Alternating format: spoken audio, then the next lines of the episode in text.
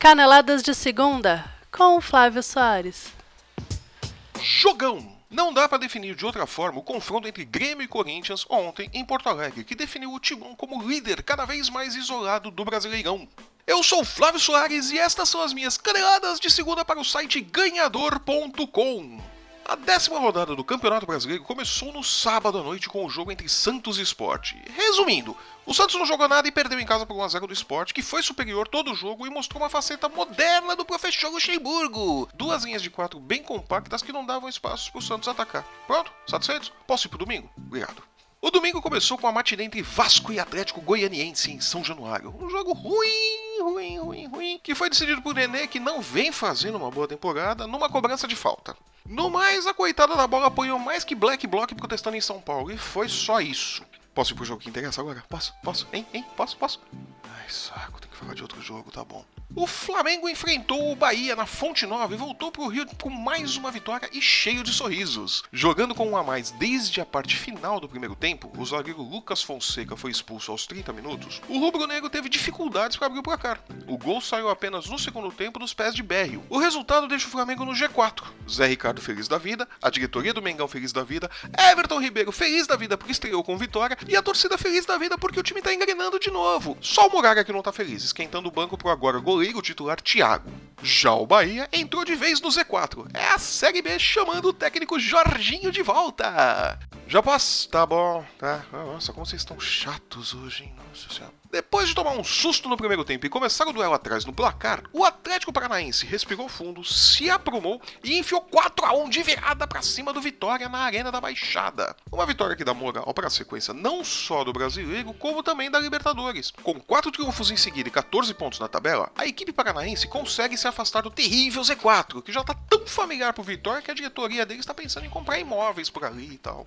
E agora? Tá bom, tá, tá, tá bom. Não insisto mais. Ai, que inferno. Não consigo falar do jogo que eu quero. Os favoritos do Brasileirão se deram bem na rodada. O Palmeiras foi até Campina e, cansado de levar paulada da Ponte Preta, pôs fim à série invicta da Macaca em casa neste Brasileirão e acabou com o tabu de não vencer no Moisés Lucarelli desde 2013. E ainda gritou: Isso é pelo Paulistão! sem repetir a escalação. Nossa, que novidade, né? O técnico Cuca levou a campo uma equipe mista. Do banco, Borra, o reserva mais caro do Brasileirão, viu o venezuelano Guerra brilhar fazendo dois gols. Luca marcar um para os donos da casa e Tietchan e Renato Cajá trocarem tapas no final do jogo até serem expulsos. Se bem que nessa hora o Borja já estava em campo, então ele não viu do banco não. O Palmeiras chegou ao G4 apenas 10 pontos atrás do líder. Olha só que facinho que tá, que beleza. Já o Atlético Mineiro foi até a Arena Condá com um time reserva e fez o que todo mundo tem feito contra a Chapecoense nos últimos jogos. Jogou mal para burro, mas ainda assim conseguiu vencer. Pior para o zagueiro do Galo, Matheus Mancini, filho de Wagner Mancini, técnico da Chape, e que já foi avisado por sua mãe que este ano será melhor ele passar o Natal na casa da avó.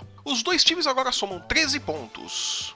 E já que cheguei até aqui, né, vamos falar de Cruzeiro e São Paulo. Jogando no Mineirão, a Raposa recebeu o Curitiba e pôs fim à sequência de três jogos sem vitória, um empate e duas derrotas. Com gols de Thiago Neves e Rafael Sobis, o time volta a se aproximar do G6 e Mano Menezes respira aliviado por garantir o seu emprego por pelo menos mais uma semana. Olha aí, não é pouca coisa não. O Curitiba segue empacado no campeonato, né? Já são cinco jogos sem vitória e quatro sem marcar gols. Muito tempo para um ataque que tem Kleber Gladiador treinador. E o São Paulo de Rogério Ceni, o homem, o goleiro, o mito, o ídolo intocável tropeçou de novo, em casa, de novo, sem jogar bem de novo. Tem que agradecer aos céus pelo empate contra o Fluminense, que jogou melhor a maior parte do tempo. Qual a novidade? Praticamente todo mundo tem jogado melhor que o São Paulo na maior parte do tempo. Com o resultado, o Flu saiu do G6 e o São Paulo grudou no Z4. Olha aí que maravilha! Para complicar ainda mais as coisas, o tricolor paulista foi duramente vaiado e cobrado. Sobrou também para a diretoria, é claro, mas por enquanto o Rogério Senna ainda foi ligeiramente poupado da fúria do torcedor.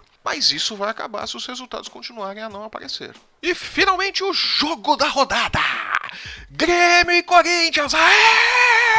As duas equipes que jogam o melhor futebol do Campeonato Brasileiro até este momento. Com propostas de jogo bem distintas, o Grêmio muito ofensivo e o Corinthians muito seguro na defesa, o que se viu em Porto Alegre foi um jogo que lembrou as antigas finais de Brasileirão, com reviravoltas e lances de grande emoção. Em um duelo limpo a maior parte do tempo e com poucas faltas até os 15 minutos do segundo tempo, o que se viu na Arena Grêmio era o que se esperava. Os donos da casa martelando sistematicamente a defesa alvenega, que, sem se apavorar, assimilava os golpes e esperava o momento de matar o jogo. Que veio no início do segundo tempo, em um contra-ataque rápido que contou com a participação do contestado, por mim inclusive, Paulo Roberto, de Jô, que bem marcado não produzia nada no jogo, e do apagado Jadson, que finalizou por entre as pernas do Marcelo Groi. Timão na frente, defesa toda atrás, ninguém à frente da linha do meio de campo. E o Grêmio martelando.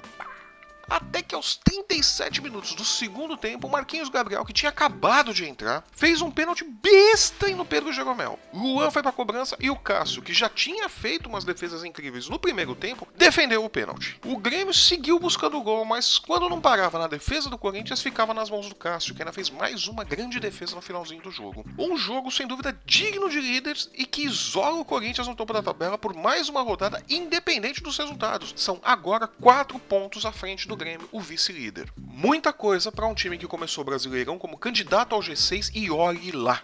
E terminamos por hoje. Eu sou Flávio Soares e estas foram as minhas caneladas de segunda para o site ganhador.com. Assine o nosso feed, siga-nos nas redes sensuais, curta nossa página no Facebook, acompanhe as caneladas ao vivo pelo nosso Twitter todos os domingos e deixe seus comentários dizendo o que achou do programa. Nos vemos na próxima quinta-feira com as caneladas dos jogos do meio de semana. Até lá!